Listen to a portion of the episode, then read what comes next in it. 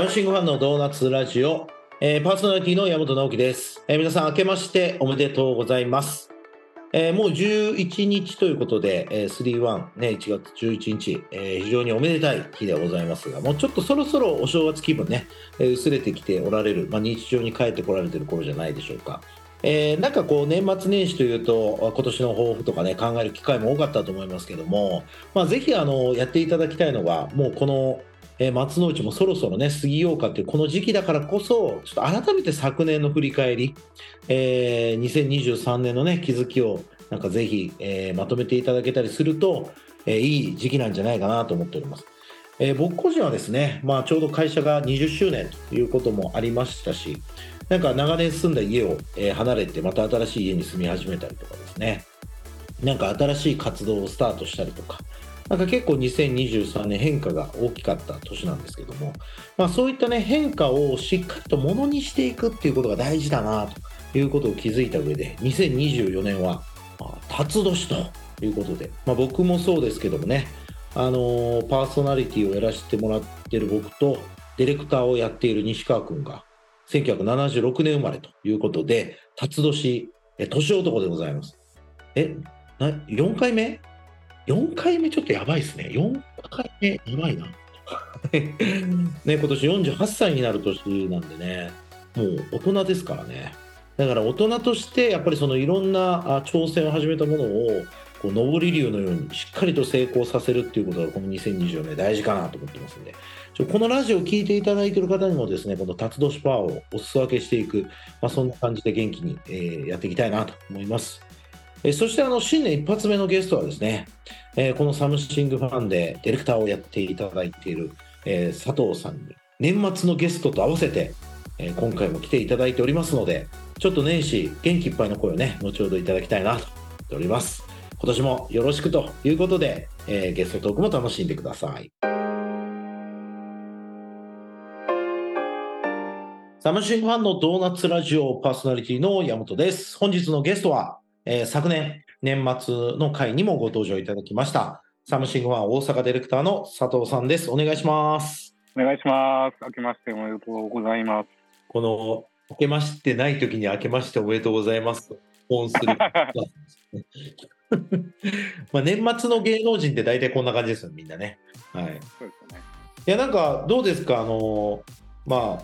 佐藤君としてこのちょっとリハーサルじゃないですけど年明けた時に思うこと？やっぱなんか、新しいことをやろうとは思いますけどね、やっぱり毎年毎年。本当に？いや、なんか新しいことやってみたいなとは思うけど、なかなかやっぱ挑戦できないというか、って思うことが多いですね。ああじゃあなんかちょっと、まあ、年末年始に限らずなんですけどなんか佐藤君が、まあまあその今までやってこなかったけどやっぱこれは挑戦いつかしたいと思ってること？いや別に今年じゃなくてもいいんでどんなことがあるんですか？ああ、えっとね、海外に行きたい。おおはいはいはいはい海外で働いてみたい。おお。え、もうサムシングマンに行っちゃう。いや、そういうわけでもないですけど、海外拠点作りましょうかね。うん。まあ実際ね、あのうちもあの海外在住して働いてくれてるスタッフがいますからね。うんはい。まあ、海外で働いてみたいね。うんそうですね。なんか、日本の文化というか、にあんま興味がなくて、逆に言うと、なんかその、結構日本よりも外側のカルチャーに結構興味があるというか、はいはいはいうんっていう、なんか、なんていうんですかね、飽きてるかもしれないですね、日本に。あうん。あ。日本に飽きてる。うーん。そうか。そうなのかな。え、海外に行く機会自体は結構あんの？あ、旅旅行はないです。あああ。のー人生で1回だけしかないですね。あのーここに入って1回行きましたよ。そのサムシングファンに入社して、1年目、2年目でタイに行きましへえ。え、それ仕事で？た。あ、旅？そうです。仕事で行きました。ああ、なんか言ってたな。行きましたよ。あのーそう。世界のプログラミングではいはいはいははい。い。でもまあ、仕事で行くのと観光旅行とももまたちょっと違うもんね。まあ、そうですね。なんか、でもなんか人の関わり方も違うと思うんですよ。旅行だけやったら、なんかね、まあ、そうね。うん、なんか結構こう、周り、もうほんまに狭い範囲でしか、もしかしたらコミュニケーションできないかもしれないですけど、まあ、仕事でやったらね、多分いろんな人の関わっていかないと、そうね。多分、うん、無理やと思うんで、そのコミュニケーションの違いとかもあると思うんですけど、あはい。なんかそれでいくと、なんかその海外で働いてみたいという感覚は、あの僕もすごい持ってたんで、なんかイメージ湧くんですけど、なんかその今、実は全くないんですよね。なんか48歳になって、まあ、48歳まだなってないけど、で、なんでないかっていうのを振り返ったときに、なんか、あこれは佐藤君がそうだって言ってるわけじゃなくて、俺俺の単なる経験なんですけど、一つは、なんかね、その、得意なことにどうせできないっていうは、まあ、いい意味での諦めでもあるし、なんか、ちょ悪い意味での諦めでもあるし、いい意味で言うと、自分の得意なことをやっぱ磨いた方がいいなっていう考えが一つあったんですよ。これどういうことかというと、なんか、海外で働いてる友人が何人かいて、やっぱその話を聞くんですよね。で、その時に、どこまで行ってもマイノリティっていう、だから自分は文化的にも人種的にも、あの、言葉的にも、どこまで行ってもマイノリティっていうのをやっぱよく聞くんですよ。なんか、シンガポールとかにいる経営者とかはなんかちょっと100歩譲ってちょっとちゃうんですけど、あの、ちゃんとアメリカとかアジアで働いてる人からすると。で、マイノリティを感じてない人の海外への移住タイミングって、遅くて中学生ぐらいだなって感覚なんですよ。なんか、大学生ぐらいで行ってる人は、やっぱりもう、超えれない壁があるなっていう経験者を結構聞いちゃってて、で、その上で、じゃあ、海外で働く上で、なんかこの、その努力ができるかって思った時に、あの、しても、もちろんやりたければするんだけど、なんかそれより、なんか日本に彼らが来た時に、日本でウェルカムっていうプロになった方が、なんか早いんじゃないかなっていう、なんかそういうのが一つと、もう一つはシンプルに健康問題とか、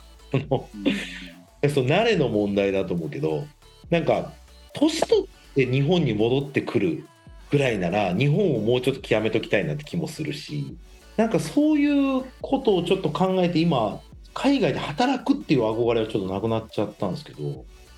まあでも、海外自体は好きなんで、まあ、よく行くし、なんか実際あの、さっき仕事の方がコミュニケーション違うって話があったんですけど、僕もあの IT 飲み会ってミートアップを世界中でやってたんで、30代の頃やっぱそれに行ってたんですよね。そしたら、やっぱこう地元の人たちがウェルカムしてくれるじゃないですか。だから、その地元の話もたくさん聞けるしとか、っていうのはあったんですけど、なんか多分、この、そう思えてる、あの、海外で働いてみたいと思えてる今が、ちょっとかなり貴重かもっていう経験してますね。なるほど。うん。ぶっちゃけどうでもよくなってきた。いや、なんかだから子供とかに行ってほしいなって思いがすごくあって、うんやっぱ子供にはもう1ヶ月でいいから必ず留学してくれって言ってるんですよ。1回は。で、それで日本がいいってなったらもうそれでいいからっつって。でもなんか行ったことないことってやっぱ想像できないじゃないですか。そうですね。うん。なんか、普通に人生経験として、一度や二度あった方がいいんじゃないかなって思うけどね。なんかこう、やっぱ日本ってこう島国じゃないですか。うん。なんかすごい狭い範囲で、なんか生きてる気がするなって思う時あるんですよ。まあ、その人生一回は、なんかその海外で、なんかその、なんていうか、かっこいいやろとか、俺行ったことあんねんでとか、そういうもうレベルはもう過ぎ去っていってるところがあって、どっちかというともう経験的に行ってみたいなぐらいで。なるほどな。まあでもなんかまずはちょっと長期でなんか旅行とかなんかなんだろうあのなんて言うんだっけあのどこでも働くやつノマドじゃなくてノマド懐かしいな どこでも働くやつ、そんなんありましたっうん、なんかこう働きながら旅旅をするみたいなけうん。なんかそんなのもちょっと1年に1回ぐらいやってみたらいいんじゃないですかいいですよね。うん。まあ、どれぐらいの長さ、あ、えっ、と、リモートワークか。リモートワークとか。うん。はい2週間ぐらいあるとだいぶ違うかもね。うん。1週間だったらちょっと微妙かも。あ、ワーケーションだ。ワーケーション。ワワーケーション。ーケーション。ワーケーション。はいはい、ワーケーション。ワーケーションかけるワーク。はいはうんえい。まあ、ーそうですね。なんかちょっとじゃあ後半もその、はいなんか海外の話もちょっと膨らませながら、はい今年の話をね、どんどん聞いていきたいなと思います。お願いします。はい、ということで後半もね、伺っていきたいと思いますけど、なんか仮に、まあ、ちょっとがっつり移住して働くってやっぱ結構ハードル高いでしょ。なんか言うとはいえ、じゃあ、なんか2024年、ちょっと佐藤君2週間ぐらい、あの、まあ、休みも組み合わせながら、あの、働くのも組み合わせて。なんか、サムシングファンだったら可能だよね。だって8日間テレワークできるし、で、有給とかもまあまあ溜まってんでしょ？ほんなら2週間ぐらいいけるじゃん。はい。オフィシャルの制度使ってもいけるってことだよね。だから何か特別な許可がなくても。うんうんうんうん。で、2週間行って、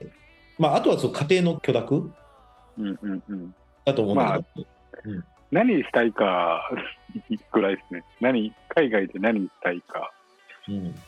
うん。どこ行きたいってことね？そうですね。ぼまあ僕はアジア圏で全然十分なんですけど、ね、何、何の、ちょっと、まあ同じ業界が、こう、ね、海外ではどんな感じやろうとか思ったりもするんですよね。うん需要の内容、ニーズ自体も多分違うんやろうなって思いながら、あのー昔やっぱタイとか韓国とかなんかいろんなとこ行くたびにあの結構動画会社とか訪ねてたんですよね。でなんか面白かったのは韓国だとやっぱりそう市場がちっちゃいんでもともとどんな業種業界でも必ずアメリカとかその大陸を見て商売をやるっていう癖がやっぱついていて映像業界もやっぱりアメリカを見て商売をするっていうのがあったんでもちろん全部の会社じゃないけどなんかその海外から来て視察させてくれってって行かしてもらうような会社って限定だけどもうハリウッドしか見てませんみたいな会社とかなんかそのすごいやっぱ技術的に高いみたいなのはすごい印象残ってますよね。で一方でなんかどこだったかなカンボジアかどっかのカンボジアじゃないか。タイだったかな。なんかもっとちっちゃい国だったような気がするけど行った時になんかそのあベトナムかな？なんかそこの会社の動画制作会社に行ったらあのやっぱこう社会が発展してってるじゃないですか。こう人口オーナスとかでこうバーッと。でうん。その時はやっぱテレビ CM がめちゃくちゃ流行る。うん。日本もそうだと思うんですけどいわゆるマスメディアが強くなる。だから時代の変化でソーシャルメディアもあるから別に SNS 用の動画とかやってもいいんだけどそれよりそっちはもう完全個人がやっててなんかどっちかといえばやっぱテレビ CM とかそっちの方にブワーッとこう行くんでテレビ CM ばっかやって会社が倍々で伸びてますみたいな会社があったりとかで、まあ、なんかそのおっしゃるとりその国の状況に応じて動画制作会社とかクリエイティブ会社の立ち位置ってめちゃくちゃ変わるなっていう感じ、うん。あそこは体感しましたね。うん。なんか全然、まあ、ちょっと話変わるかもですけど、その、うん。なんかその一回タイに行ったじゃないですか、タイに行って、なんかその世界のプログラミングを見に行ったわけで、世界大会をね、行あって取りに行ったんですけど、で、なんかね、その時はなんかこう、なんとなくで行った気もする、なん何の知識もなく行ってったんで、なんかただカンボジアとか、なんかその、いろんな、そのカンボジアとかなんかそのすごい上手に作ってたんですよ。えー。なんか日本のなんか結構その、なんていうんですか、IT とか、まあその辺の技術力とか、結構高いイメージで持ってる部分がある中で、東南アジア系すげえなってところとか、なん。か本当、なんか意外な国が結構発展してるんやなって思ったのが一つだったんですよ。で、まあ、あの、ホリエモンとかもね、あの、実は日本は全然、日本よりも東南アジアの IT 技術とか、もろもろが、こう、発展してる、日本よりも発展してるんだとか、話を聞いたりとか、うん。なんか、日本よりも、もしかしたら、世界行った方が進んでるとこはあって、うんなんか知識も変わるとこあるんだろうな、と思いながら、まあ行きたいってとこもあるんですよね。はい。なるほど。なんかどういうのがいいんでしょうね。なんかその、それこそ、まあ、例えば日本だと、なんかまあ解雇規制とかもあるし、まあ、会社員はよく言えば守られてるじゃないですか。でも一方で、なんかじゃあずっと自分を高め続けたり、なんか新しい技術を習得し続けなくても、まあ、なんかある意味食べていけるけど、なんかその、例えばこうウクライナとかでも IT 大国なわけですけど、結局、いつロシアに攻め込まれるか分かんない、まあ、実際攻め込まれちゃってるけど、とかってなった時に、IT、資源もないし、IT をやっとかないと逃げれないみたいな、なんかそういう発想みたいなんですよね、リトアニアとかああいう国って。IT さえあれば、なんかどこのところに逃げてもそこで仕事できるし、なんかまた国を再興することもできるみたいな。なんか日本ってそうあんまり攻め込まれる感覚もないし、なんかその食っていけるし、なんか国土も豊かだし、まあ、豊かっていうか綺麗だし、犯罪者もいないし、なんかそんな頑張んなくてもいいんじゃないのっていう空気がやっぱ全面的にあるのはあると思っていて、だから、どっちがいいって言われたら、どっちがいいんでしょうねみたいな、なんかその、すごい社会が貧しくてさ、もう頑張るしかないみたいな中だからすごい優秀な人も生まれてくるわけじゃないですか。じゃあそっちの社会の方がなんか日本国民全員にそっちの方がいいですかって聞いたらどう答えるんだろうね。うんいやなんか本当言うように日本って結構守られてるってよく言われたりするわけででなんか結構ね僕日々刺激を求めるタイプなんですよ。なんかそのまあ悪い方向もありますけどそらまあ結構イレギュラーななんかとことか結構ワクワクしてしまう方で、なんかそっちの方がなんか生き方としては面白いなっていうところはありますよね。あ確かにね。まあ、一旦旅でいいんじゃない？そうですね。旅で。そうですね。そうやな。でもどうなんだろうな。なんか、いやまあすげえ気持ちはわかるだよな。なんか、例えば俺2008年に東京事務所立ち上げて、なんか一人で立ち上げスタートしたんですけど、なんかあの、東京の人に必ず聞かれるのが、なんで家族連れてこなかったのって聞かれるんですよね。で、確かにすごく思うし、いやもっと言うと、だから2008年ってことは、2000えーと、もう30歳超えてるぐらいだったんですよ。31歳とかだったかな。なんか、20代の半ばでなんで行かなかったんだろうって思いもゼロではない。でも、20代の半ばで行ってたらさ、楽しみはないじゃん。大阪で立ち上げてるわけだから、だから、結果として良かったと思ってるんだよね。なんかその挑戦しきらなかった自分を、ある意味家族を連れていくとか、なんか20代で東京で勝負するとか、いや、もっと言うと海外っていうパターンもあったと思うし、で、でもこの年になって思うのは、やってる人が周りにいるじゃないですか。それこそ、うちのシャトルの野口とか中学生から海外に行ってて、海外でキャリアをやりきった人間とかそばにいるわけですよ。で彼らの経験者を聞くときにあいいなって思うことももちろんあるけどでも人生は選択なんだとしか思わなくなってきてるんですよ。つまりこの生き方を選んだら僕の生き方は選べないわけですよ。だからすげえ悩ましい悩ましいし別にどっちでもいいんだけど結果として自分の選択も良かったとも思えるようになるというかそうポジティブなことばっかりじゃやっぱないんでだから、ちょっとまずはお試し、お試しぐらいがいいと。そうですね。選択しなかったらしなかったで、なんかその道はないじゃないですか。うん、まあ、ないね。だからまあ、そのほんまに軽く、最初は軽めに。そう、難しいよね。だから、うん、ビビったってことなのか、選択したってことなのかでは、ちょっと全然意味合いが変わってくると思うんですよね。はいはい。だから、やっぱり、なんかそこはちゃんと選択肢にまずすべきですよね。行くのか行かないのか。行かないっていうのは消極的じゃなくて、行かないってことを選択したってことなんだみたいな。うんうん、なんかそういうことなのかな。あとはなんか海外でやっぱ働いてるメンバー、あの人、友人とかにやっぱインタビューとか、僕 YouTube であのシアトルで働いてるあの映像クリエイターの人の話とか聞いてて、た多分見てないけど、見てほしいんだけど、なんか、うん、なんかやっぱ面白い、そういう経験者を聞くのが。うん今回あのメタでエンジニアやってる日本人の人にもそのライフラインあの大学の講義で喋ってもらってなんかうん。まあ憧れはあるけどでも自分の選択をしたって言い切れるものもあるしちょっと悩ましいですね。うん。でまずはお試しで。はい。はい。じゃあちょっと今年はあの佐藤君お試しで2週間海外、いいですか？うん、行くという、まあ、ちょっとこのはい。ラジオを持ってボードに報告して、ありがとうございます。ちょっと行くところだけまた決まったら、あの、はい知り合いがいるところは紹介するから、あまあ、アジア、アメリカ、オセアニアぐらいだったら紹介できると思う。あ、へえ。他はちょっとあんまり分かんないけど。はいはいはい。うんぜじゃあちょっと時間も時間なんで、あの、はい佐藤君2024年の抱負を一言でお願いします。えー、に一言、えー、挑戦します。ということですね、お願いします。はい。よはい、今年もよろしくお願いします。ろしくお願いします。サムシンファンのドーナツラジオ2024年1回目ということでお届けしてきました山本直樹です。えー昨年のね、え年末会と合わせて、え佐藤君にゲスト来ていただきまして、まあ、今年の方が挑戦するということで、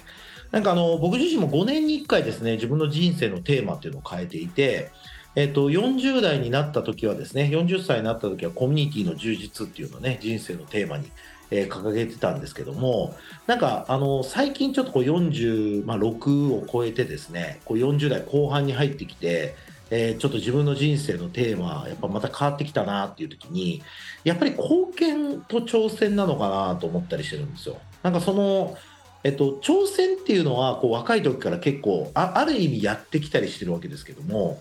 で貢献っていうのも結果としてやってることってたくさんあると思うんですけどこう明確にその2つをつなげていくみたいなことをちょっと今やりたくてですねなんかこう、まあ、もっと言うと貢献することに挑戦するでもいいのかもしれないですけどもなんかこう自分自身のなんかこうやってることがなんか明確にここに役立ってるみたいなことをちょっと意識しながらですねこういろんな行動をあ取っていくみたいななんかそういったことを今ちょっと考えながらやらせていただいてます。まあ、あの佐渡君一発目で、ちょっと今年もですね、ドーナツラジオということで、いろんなサムシングファンのメンバーのですね、えー一面を切り取ってお届けしていけたらなと思っておりますので、えー引き続き今年もよろしくお願いいたします。えーまた次回もお耳にかかりましょう。山本直樹でした。